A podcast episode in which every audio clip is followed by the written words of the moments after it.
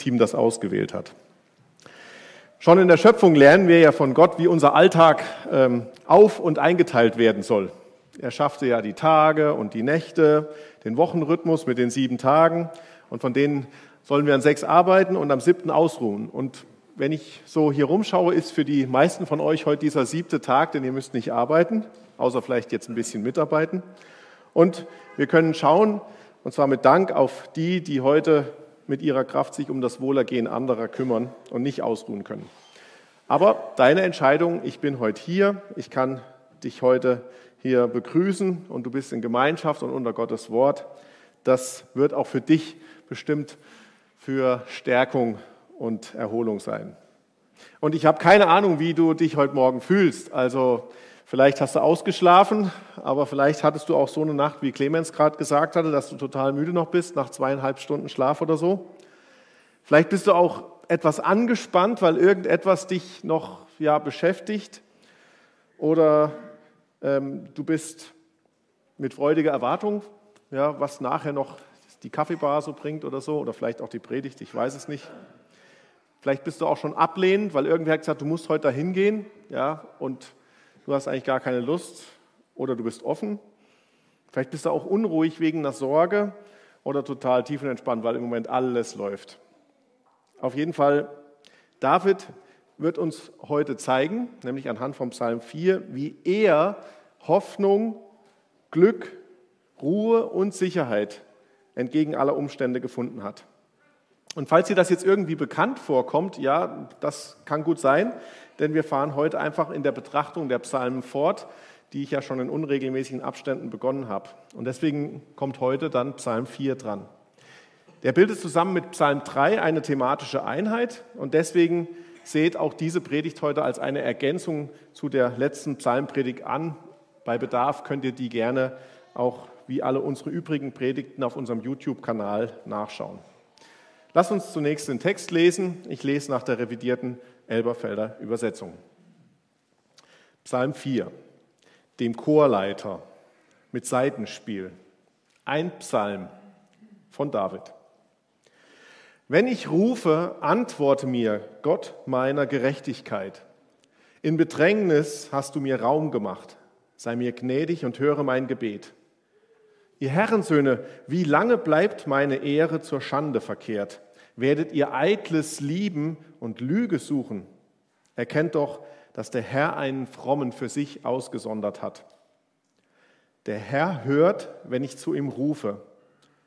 Er bebt, aber sündigt nicht.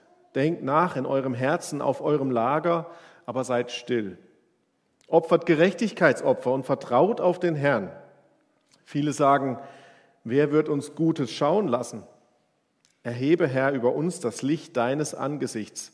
Du hast Freude in mein Herz gegeben, mehr als jenen zu der Zeit, als sie viel Korn und Most haben. In Frieden werde ich, sobald ich liege, schlafen, denn du, Herr, lässt mich ob schon allein, in Sicherheit wohnen. Lasst mich bitte noch einmal für uns beten. Ihr könnt sitzen bleiben. Lieber Vater, danke für dein Wort, geschrieben in einer Zeit voll innerer Unruhe bei David und doch voll deiner Weisheit und deinem Frieden. Bitte schenke uns Liebe zu diesem Wort, zu deinem Reden, zu deinem Sohn Jesus Christus und zu unserem Nächsten. Hilf auch mir, deine Absichten für alle deutlich zu machen und lass mich einer der Menschen sein, die durch dein Wort verändert werden, im Denken und Handeln. Danke für deine Treue zu uns, deinen Geschöpfen und in Christus auch Kindern. Wir bitten jetzt um deinen Segen für uns. Amen. Ja, kurze Wiederholung, weil dieser Psalm 4 an Psalm 3 anschließt und wir festgestellt haben, dass die doch irgendwie miteinander verbunden sind, möchte ich euch kurz die Kernaussagen vom Psalm 3 nochmal ins Gedächtnis rufen. Was brachte David im Psalm 3 zum Ausdruck? Kurz zusammengefasst, Gott lenkt alles und er weiß alles. Ihm dürfen wir alles sagen. Wir sollen ihm vertrauen, auch in unübersichtlichen, gefährlichen oder lebensbedrohlichen Situationen. Wenn du deine Hoffnung auf Menschen setzt, wirst du ewig scheitern. Nur bei Gott kann man den Frieden finden, der auch in der größten Not trägt. Das konnte David erleben und auch während seiner Flucht vor Absalom, seinem Sohn und Thronräuber, am Morgen entgegen aller Annahmen lebendig aufwachen. Ich habe mich gefragt, und auch hier danke ich einmal wieder mehr Benedikt Peters für seine sehr gut beobachteten Erläuterungen zu diesem Text. Was ist jetzt an diesem Psalm anders als bei Psalm 3? Ihr könnt mir glauben, ich habe tatsächlich eine Antwort gefunden und die halte ich auch nicht hinterm Berg zurück. Und deswegen werden jetzt auch nochmal von den Ordnern Blätter mit dem reinen Text verteilt, wie ich ihn einmal gegliedert habe. Ja, ich kann mir vorstellen, dass auch das dir hilft, ähm, den Text einmal ganz anders zu verstehen oder zu sehen, wo wir sind. Also ihr könnt das neben eure Notizen legen, was jetzt ausgeteilt wird, und einfach da mitlesen. Die Predigt möchte ich überschreiben mit dem Titel Davids unbezahlbarer Schatz. Seine Gerechtigkeit, seine Hoffnung, sein Friede. Davids unbezahlbarer Schatz, seine Gerechtigkeit, seine Hoffnung, sein Friede. Für den geschichtlichen Hintergrund dieses Psalms verweise ich euch gern noch einmal auf die Predigt zu Psalm 3 oder ihr lest halt selber einfach nochmal nach im, ab dem 13. Kapitel des zweiten Samuelbuchs. Und weil das in der gleichen Zeit entstanden ist, verstehen wir sicher auch, dass der Gemütszustand von David sich nicht wesentlich verändert haben kann. Allein schon wegen der zeitlichen Nähe zum Psalm 3. Aber es gibt auch Dinge, die hier anders sind. David hatte ja in Jerusalem alles zurücklassen müssen. Was war das alles? Sein Königtum, seine Häuser und Schätze, sogar liebgewonnene Menschen. Und wenn wir bei uns mal schauen, in Tagen, in denen uns vieles genommen wird, fragen wir uns schnell, ob das Leben jetzt noch lebenswert ist. Bei den einen frisst die Inflation das Einkommen, der Mehltau frisst gerade meinen Wein und die Donuts und die Rostbratwürste schaden unserer Gesundheit. Die Steuern werden ja nicht weniger und die Reparaturen am Haus auch nicht. Und wenn wir unserem Tagesgeschäft nachgehen, kann es sein, dass wir irgendwie immer mehr Steine im Weg finden, als wir gleichzeitig auf die Seite räumen können. Vielleicht ist es so, dass unser Wort in der Familienversammlung nicht mehr so viel gilt. Ja, und echte Freunde zu finden, denen wir wirklich vertrauen können, das mag auch zur Herausforderung werden. Und zu allem kommt noch dazu, dass es auf einmal vielleicht in der Gemeinde nicht läuft. Mann, findest du dich da vielleicht wieder? David hatte wirklich alles verloren, als er, in Jerusalem, als er Jerusalem verlassen musste. Er hatte allen Grund, über den Verlust vieler Dinge zu klagen. Wo war das Recht? Wo war der gerecht urteilende oberste Richter? Wo war Gott? David hatte doch so viel verloren. Und manchmal fühlst du dich vielleicht auch so, fühlen wir uns auch so. So viel verloren. So viele wollen uns an unseren Ruf oder ans Geld, an die Gesundheit, ans Leder. So viele wollen, dass wir nicht mehr handlungsfähig sind. Aber nicht nur David hatte Dinge, die man ihm nicht wegnehmen konnte. Gemeindeleben könnte uns genommen werden. Die Bibel könnte uns weggenommen werden. Die Freiheit und die Gesundheit. Doch an eines kommt keiner dran, wenn wir als neugeborene Menschen von Gott eine neue Gerechtigkeit geschenkt bekommen. Eine Gerechtigkeit nicht von Menschen, also ein unbezahlbarer Schatz. Und das ist auch jetzt der erste Punkt der Predigt. Ich sage euch gleich, das ist der längste, die anderen zwei werden dann wesentlich kürzer. Davids unbezahlbarer Schatz, seine Gerechtigkeit. Vielleicht fragst du dich, warum denn äh, Davids Gedanken über Gott für dich überhaupt relevant sind.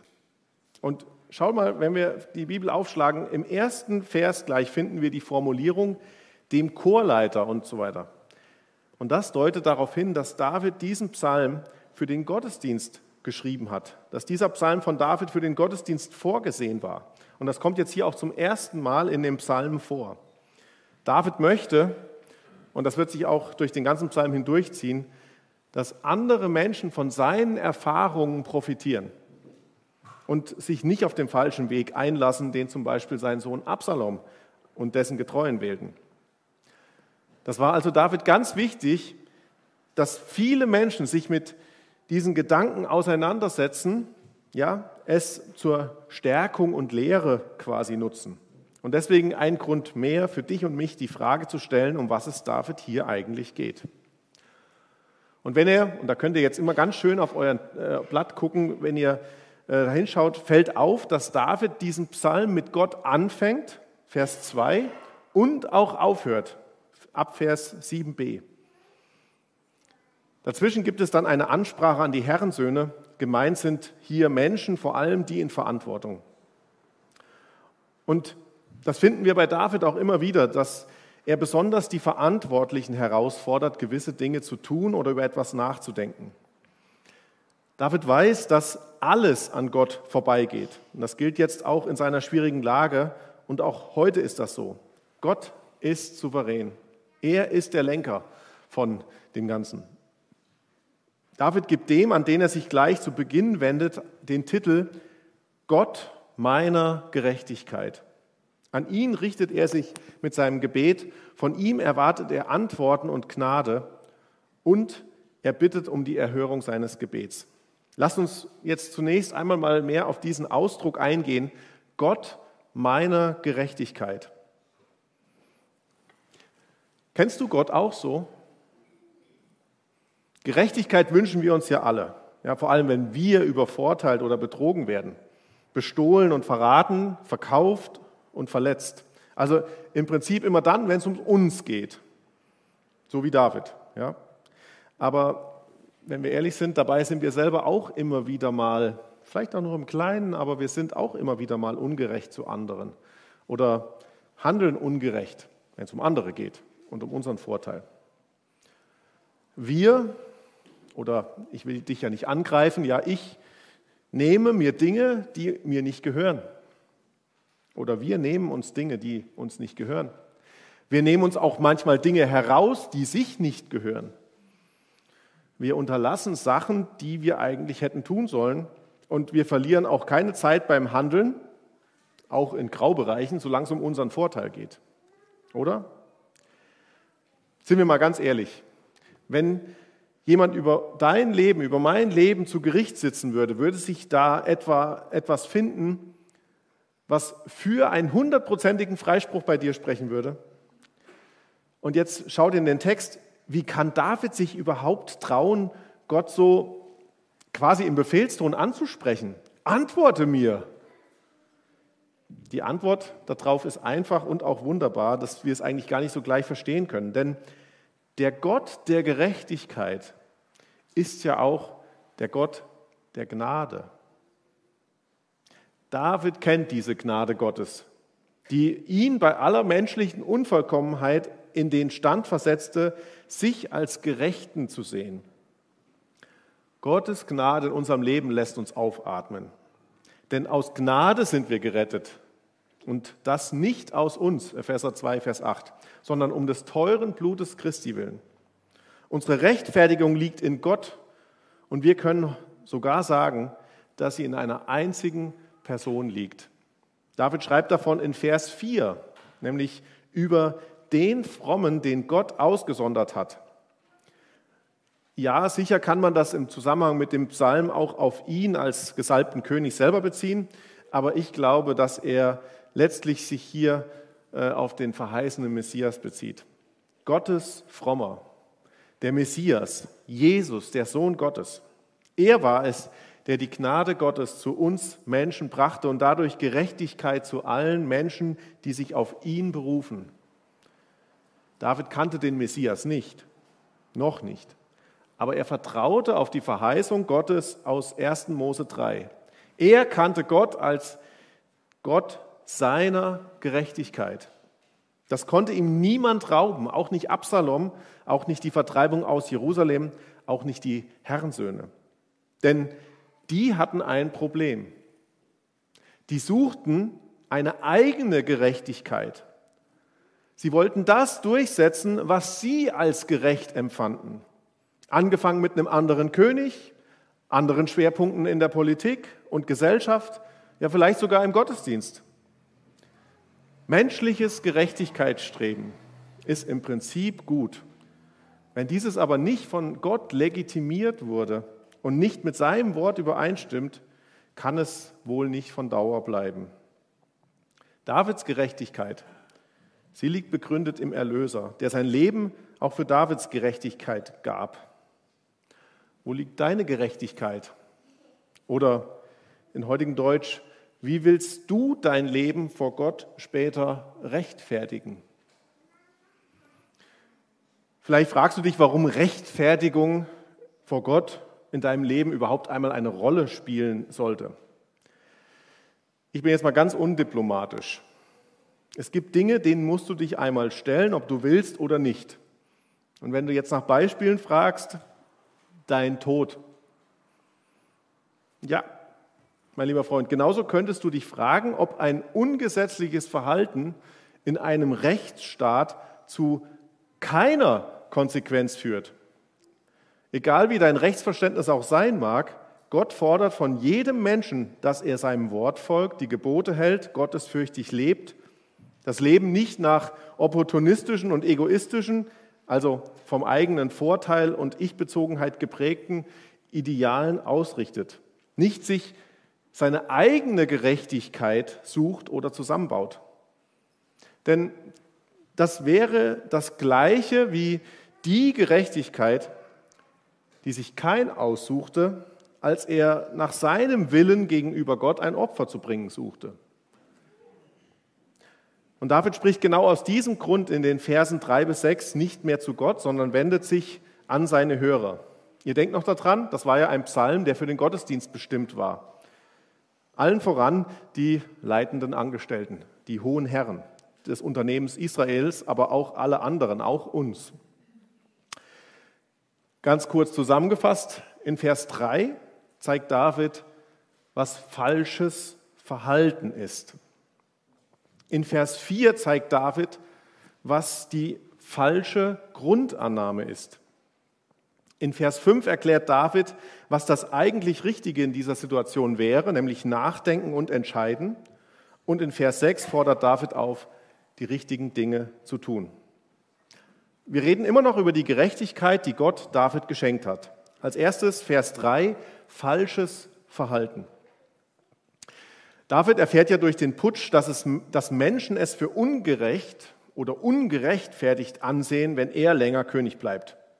Dabei vergessen die aber leider, dass es Gott war, der David für diese Aufgabe bestimmt hat und dass es nun sie als Menschen sind, die sich dagegen auflehnen. David fragt, wie auch wir manchmal, wenn uns vermeintlich Ähnliches widerfährt, wie lange das ganze System auf den Kopf gestellt wird. Die Herrensöhne, oder ihr könntet das auch einfach nur mit ihr Herren übersetzen, die tun das, was Sünder üblicherweise tun. Sie streben nach Vergänglichem, der, sie suchen in der Lüge ihren Rat und Hilfe und Zuflucht. Vielleicht seid ihr schon und sagt, naja, so schlimm ist ja nicht. Aber das schnell zu verurteilen und sich davon zu distanzieren, das ist ganz dünnes Eis, auf dem ihr steht, auf dem wir stehen. Denn auch wir sind oft äh, genug geneigt, genau diese Wege zu wählen. Hier ein klein wenig die Wahrheit verbiegen, dort die Prioritäten gesetzt, dass Gott doch nur an zweiter Stelle kommt oder ganz weggeblendet wird. Vorsicht, David spricht hier wirklich eine Warnung an die Hörer aus. Bist du ein Mensch, der sich warnen lässt? Das kannst du für dich selber mal beurteilen. Aber auch David und wie vielleicht auch uns fällt es nicht leicht, diese Situation auszuhalten. Wie lange noch? fragt David. Auch für ihn als König gäbe es Schöneres. Auch er hat, obwohl König, kein Anrecht auf einen leichten Weg im Leben, trotz Salbung, also als sichtbares Zeichen im Auftrag Gottes zu handeln, und Thronsaal und Gefolge. Schaut, wenn wir zu unserem König Jesus sehen, dann fragen wir ihn vielleicht auch, wie lange geht das noch so? Das Leid, das Unrecht, die Krankheit, der Streit, der Krieg etc. Wann kommst du wieder, Herr Jesus? Das Ausharren ist ein ständiger Begleiter von denen, die Gott lieben. Und in Kolosser 1, Vers 11 lesen wir, dass Gott uns dafür Kraft gibt. Da steht, gekräftigt mit aller Kraft nach der Macht seiner Herrlichkeit zu allem Ausharren und aller Langmut mit Freuden. Die Psalmen sind einfach eindeutig. Ausharren ist Bestandteil der Nachfolge. Erinnert euch, im Psalm 2, die Welt tobt gegen Gottes Regierung. Im Psalm 3, sie verfolgt die Heiligen. Psalm 4, sie quält sie mit Lügen. Doch das kann gläubige Menschen, wie zum Beispiel David, aber auch uns, nicht davon abhalten, unseren Weg zu ändern. Denn David weiß, Gott ist mein gerechter Richter. Er wird mir zu meinem Recht verhelfen. Gehen wir weiter zu Vers 4. Eine falsche Grundannahme.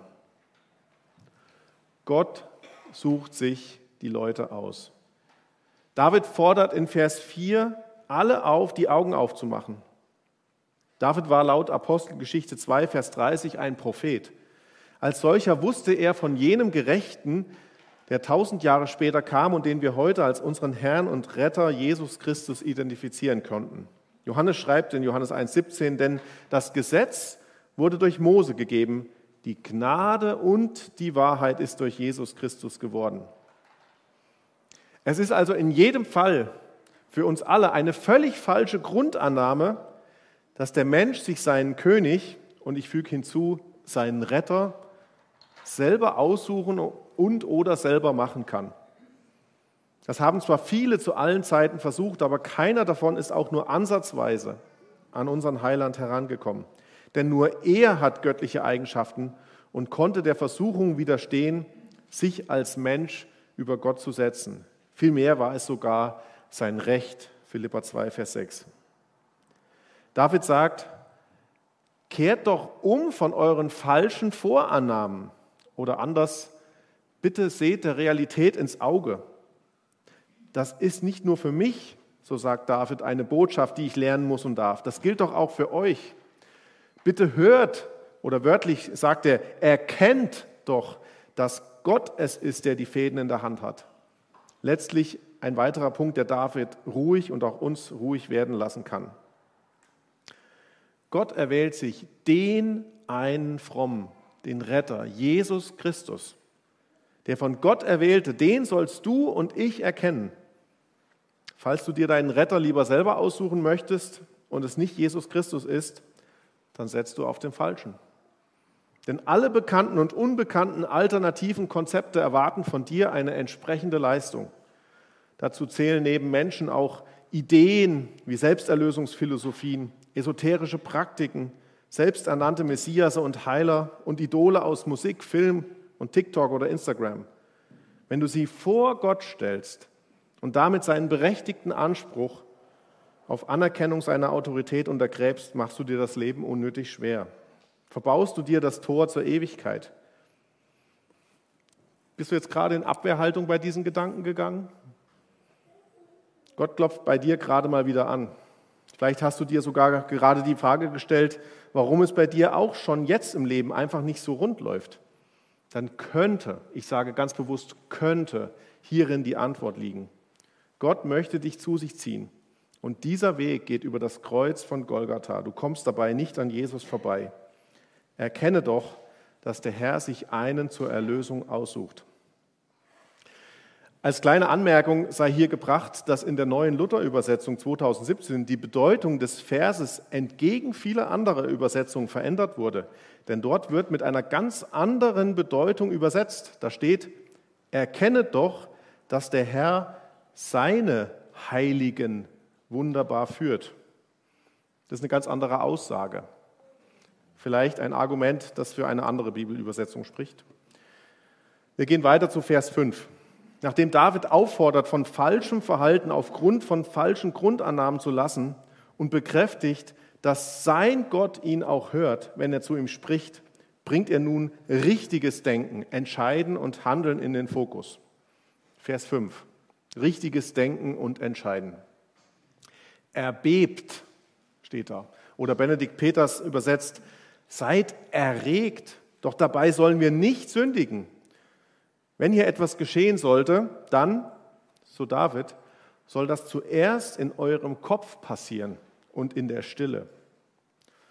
Dieser und der nächste Vers sind für mich die Kernverse. Darauf möchte David hinaus, dass sich das Denken, Entscheiden und Handeln anders gestaltet als durch den Weg der Palastrevolution, als durch lautstarke Demonstrationen oder zivilem Ungehorsam. Das kann nur der verstehen, der Gott liebt, der mit ihm rechnet, der ihn als seinen Vater, Fürsorger und Helfer kennt.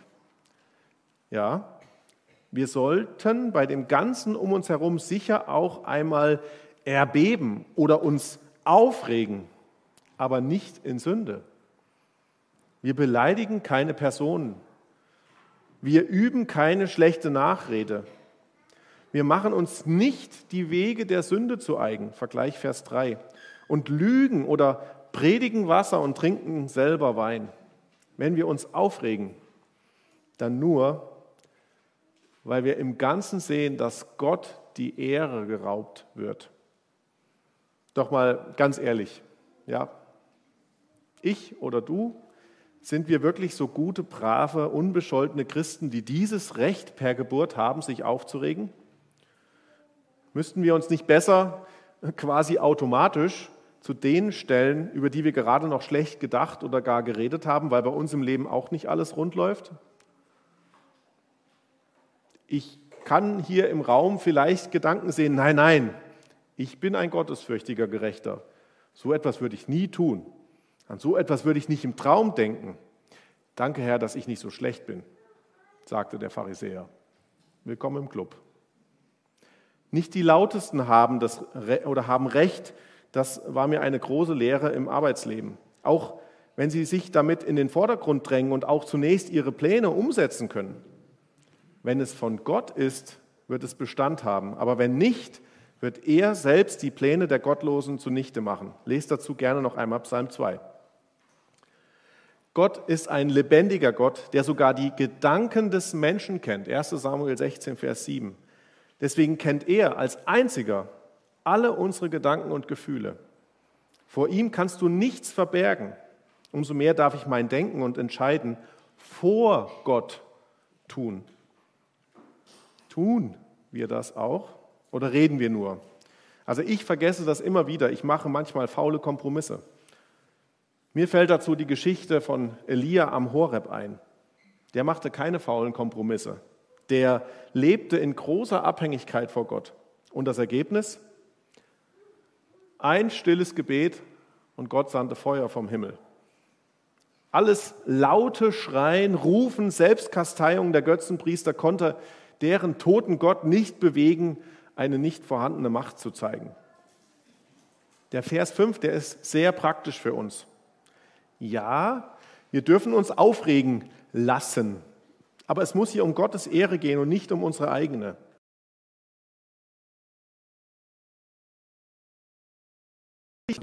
Wird Gottes Geist uns verändern? Im Herzen, dort fängt die eigentliche Veränderung an. Wenn ich mich ändern möchte, mich verändern lassen möchte, dann muss es eine Herzensentscheidung sein. Du wirst keinen Alkoholiker zur Therapie bringen, wenn er es nicht vom Grunde seines Herzens her möchte. Ich werde meine eigenen Gewohnheiten nicht verändern, wenn ich mich nicht grundsätzlich nach dieser Veränderung sehne. Alles andere ist Verhaltenstherapie, die oberflächlich scheinbar wirkt, aber bei geänderten Bedingungen sofort wieder die eigentliche Natur deine und meine eigentliche Natur wieder hervorbringt, mit allem schlechten und falschen Handeln.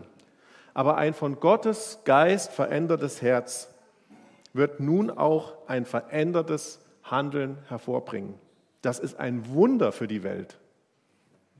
Vers 6, richtiges Handeln. Ich zitiere noch einmal aus, dem, aus einem Kommentar. Hat uns Gottes Geist der Sünde und der Gerechtigkeit überführt, dann wird er uns auch des Gerichts überführen, des Gerichts über die Welt und des stellvertretenden Gerichts über den Gerechten, über den Sohn Gottes, der an unserer Stelle das Gericht Gottes trug. Und dann werden wir dieser Aufforderung nachkommen, opfert Gerechtigkeitsopfer oder auch opfert gerechte Opfer. Zitat Ende. Was ist denn das eigentlich Gerechtigkeitsopfer. Dieser Ausdruck begegnet uns zum ersten Mal in 5. Mose 33, Vers 19. Diese Opfer sind Gott gefällig. Also in der von Gott gewiesenen und beabsichtigten Weise dargebracht. Ich gebe euch jetzt ein paar Stichworte, ich werde das nicht ausführen, was die Bibel uns sagt, was die Merkmale dieser Gerechtigkeitsopfer sind. Psalm 51, Vers 19.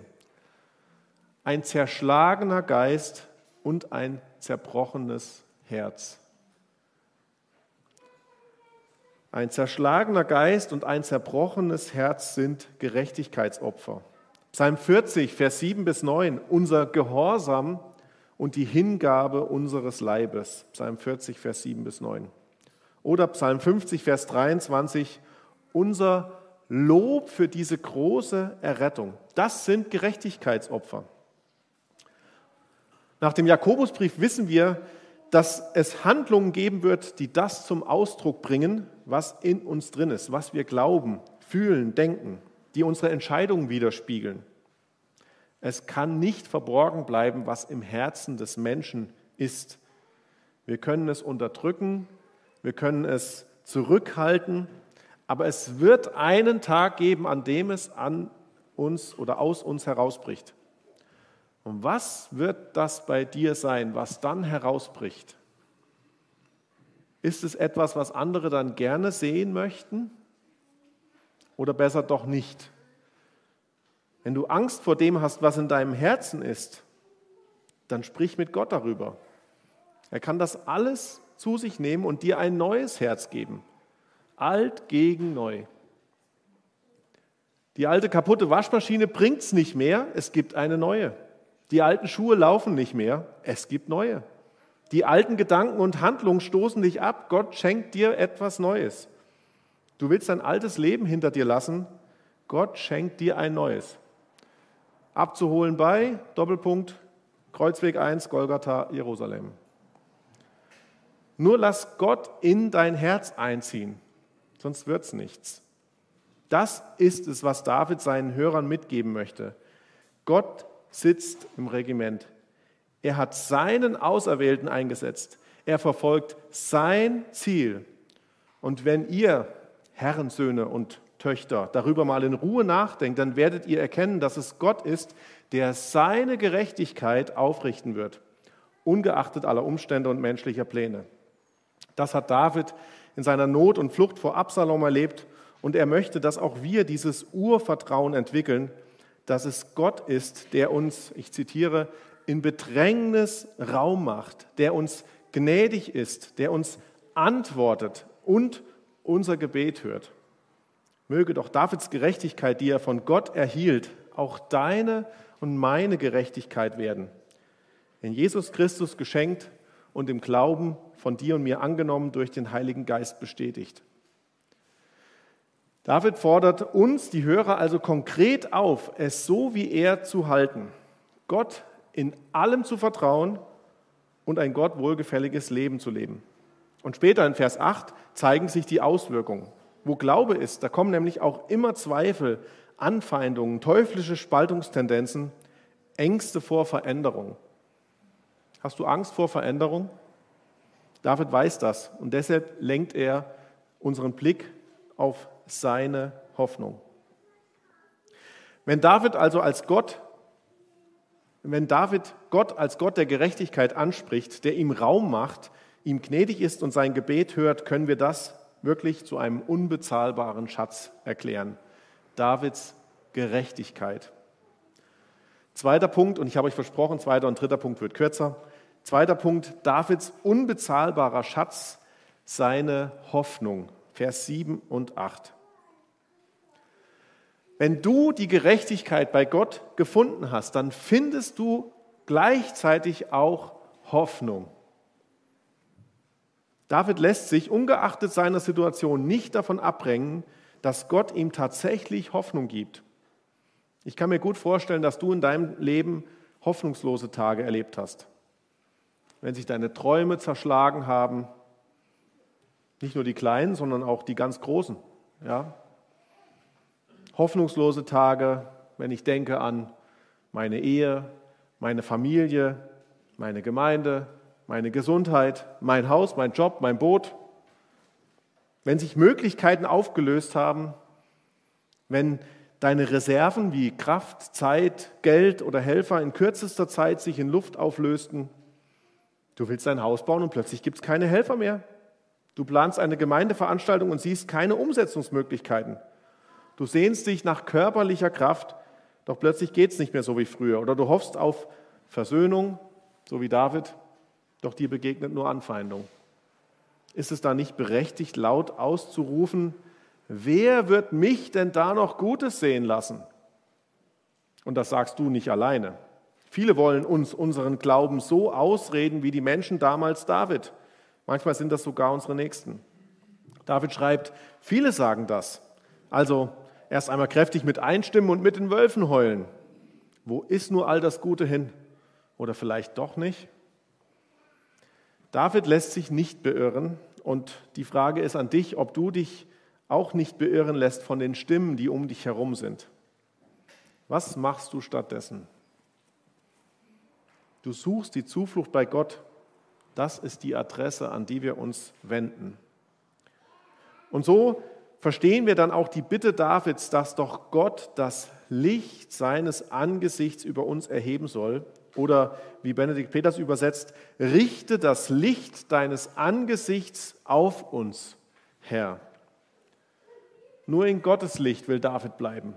Denn alles, was die Welt zu bieten hat und alles, was auch ich aus ihr nehmen kann, ist nichtig und wertlos, wenn wir auf Gott schauen. Ewige Dinge sind aufgrund ihrer Dauerhaftigkeit, das ist halt bei ewigen Dingen so, ja, immer wichtiger als Vergängliches aus dieser Welt. Um im Bild Davids zu bleiben, die Thronräuber dieser Welt können niemals Gottes Thron einnehmen. Sie werden immer in menschlicher Begrenztheit und Beschränktheit leben müssen. Gott steht über allem, das ist ein Fakt. Mit Fakten kann, kann man unterschiedlich umgehen. Man kann sie ignorieren oder man kann sich arrangieren. Doch ändern werden sich die Fakten in keinem Fall. Darum verstehe ich auch Davids Bitte in Vers 7 so, dass sich Gott doch allen Menschen offenbaren möge. So wie vielleicht du und ich das bereits erlebt haben, dass Gott tatsächlich, hast du das mal erlebt, dass Gott tatsächlich handelt und dass er die Dinge in seine Richtung lenkt? Dass denen, die ihn lieben, alle Dinge zum Guten dienen, Römer 8, 28. Und so sollen sich auch die Menschen von Gottes Liebe beschenken lassen. In allem. Wir vertrauen Gott. Vertraust du Gott? Ich vertraue Gott, wie David. Das war ein Fakt in Davids Leben. Und David war nicht perfekt, oder? Ihr erinnert euch. Also ihr braucht keine Angst oder Scheu haben vor Gott.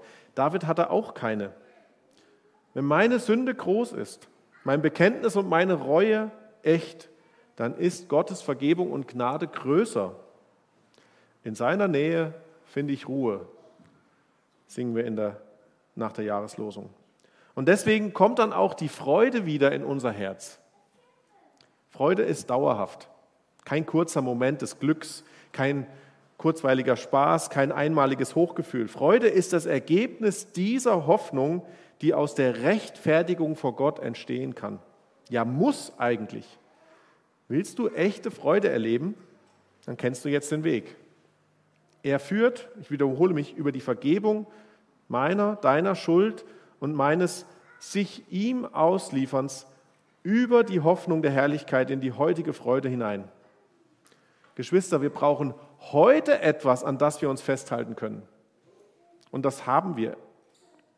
Stellt euch einmal vor, es wäre möglich, dass sich jeder Mensch sein Glück, dass wir also unser Glück selber in die Hand nehmen könnten. Wenn wir nur das Richtige tun, dann könnten wir uns glücklich machen. Wir könnten uns die Freude selber ins Herz geben. Aber wieso, frage ich euch dann, gibt es dann immer noch unglückliche Menschen? Wieso tun Menschen so viele Dinge, die ihnen Glück verschaffen sollen und werden doch nicht glücklich? Beispiele gibt es viele, ich erspare sie euch. Freude muss ins Herz eingepflanzt werden. Und das kann kein Mensch, das kann nur Gott. Denn sonst könnte jeder Mensch sich selber glücklich machen.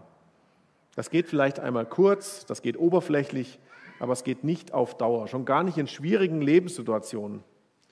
Wir brauchen den Rettungsring. Wir brauchen das Seil zum Festhalten. die helfende Hand Gottes. Sonst gehen wir einfach unter, stürzen ab, straucheln. Fass zu. David beschreibt das in dem Bild von der Freude, die in der Ernte da ist. Aber selbst diese große Erntefreude ist vergänglich, obwohl sie groß ist. Nicht so Gottes Freude.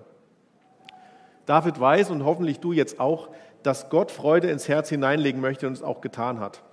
Davids zweiter unbezahlbarer Schatz, seine Hoffnung. Zum Schluss noch Davids dritter unbezahlbarer Schatz, nämlich sein Frieden. Was bleibt am Ende nur noch übrig von dem, was David in diesem Lied ausdrücken möchte? Er hat seine Gerechtigkeit gefunden, manifestiert und zementiert in der Person Jesu Christi. Er hat seine Hoffnung und seine Freude darin, größer als alles andere im Leben. Er fordert die Herrensöhne auf, sich auch an diesem Gott zu orientieren und ihre Entscheidungen von ihm abhängig zu machen. Sie sollen erkennen, dass Gott die Mächtigen bestimmt, ein- und auch wieder absetzt, dass sich kein Leben auf Vergänglichem oder Lügen aufbauen lässt. Wie wichtig ist es, darüber nachzudenken und dann sein Handeln danach auszurichten. Selbst wenn wir Widerspruch von Menschen erfahren, wird sich diese Freude nicht wieder nehmen lassen. Und David als gläubiger Mensch, er ist mir da wirklich ein Vorbild. Er kann sich, weil er sich bei Gott geborgen fühlt, abends ins Bett legen und muss keine Angst vor dem nächsten Tag haben. Als er auf der Flucht vor Absalom sich hinlegte, war er allein, zugegebenermaßen im Sinne seines Königtums. Aber er fand doch seine Ruhe, konnte schlafen, konnte sich ausruhen und sich auch für den Kampf am nächsten Tag rüsten. Bei uns geht es nicht immer gleich um solche Kämpfe wie bei David, ja, aber wie oft gehst du mit Sorgen im Kopf abends zu Bett? Und wie gehst du damit um? Was soll unsere Gedanken bestimmen, beziehungsweise was sind meine letzten Gedanken des Tages? Gelten sie Gott und übergebe ich mich in seine Hände, Christusgemäß? Oder drehen sie sich um meine Sorgen, Gefahren und Ängste? Petrus schreibt in 1. Petrus 5, Vers 7 und ermutigt uns, dass wir alle unsere Sorgen auf Gott legen, weil er sich um uns sorgt. Wenn wir beschwert sind durch die Last des Tages oder die tägliche Not, sagt uns Christus, dass wir zu ihm kommen sollen, weil er uns wieder belebt und uns Ruhe geben möchte. Matthäus 11, Vers 28. Wir müssen lernen, Dinge abzugeben. Weg von deinen und meinen Fähigkeiten, weg von deinen, meinen Möglichkeiten, hin zur Erwartung, dass Gott auch dann eingreift, wenn du es nicht erwartest, wenn du es noch nicht sehen kannst, wenn du es sogar noch nicht einmal glauben kannst. Gott wird handeln. Er wird dich in Sicherheit wohnen lassen. Glaubst du das? Komm im Gebet zum Vater der Lichter und erkenne nur ihn in deinem Leben. Deine Prioritäten werden sich verändern. Die Hoffnung auf die Ewigkeit wird dich erfreuen dann kann dein Glaube große Früchte bringen. Dann wirst du David für diese Lektion im Himmel vielleicht danken. Gott schon heute. Lass mich mit einer kurzen, vielleicht bekannten Geschichte abschließen. Zu allen Zeiten wurden Menschen, wie es, die es wie David mit Gott ähnlich hielten, streng verfolgt und sogar getötet. Einer davon war Nicholas Ridley, englischer Bischof und Reformator des 16. Jahrhunderts. Unter König Edward VI. wurde er 1550 zum Bischof von London berufen, dann aber nach dessen plötzlichen Tod durch die neue Königin Mary, Bloody Mary, das lässt, sich nicht, lässt ja nichts Gutes ahnen, durch fadenscheinige Anschuldigungen in den Tower geworfen. Am 16. Oktober 1555 wurde er mit seinem Freund und Reformator-Kollegen Latimer als Märtyrer verbrannt. In der Nacht, bevor er hingerichtet wurde, kam sein Bruder zu ihm und bot ihm an, die letzten Stunden mit ihm zu wachen. Ridley lehnte dankend ab. Er wolle sich zu Bett begeben und schlafen wie gewohnt und sagte dazu, und ihr könnt das gerne im Psalm mitlesen, ich lege mich in Ruhe nieder und schlafe, denn du bist es, Herr, du allein, der mich sicher wohnen lässt. Am Tag darauf wurde er im Stadtgraben gegenüber Balliol College, Oxford, an einen Pfahl gekettet und verbrannt. Möge unser Glaube so fest stehen, dass auch wir so ruhig schlafen gehen könnten. Und wenn für uns morgen die Welt unterginge. Wir beten und ich lade dich ein, dazu aufzustehen.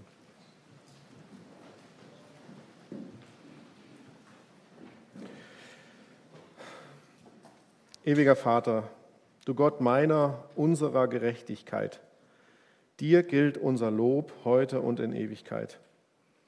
Du lässt uns unseren weltlichen Frieden und schenkst uns dazu noch deinen ewigen. Du lenkst die Mächtigen, aber auch die kleinen Dinge, alles nach deinem Plan. Herr, unter deinen Schutz stellen wir uns wie einst David.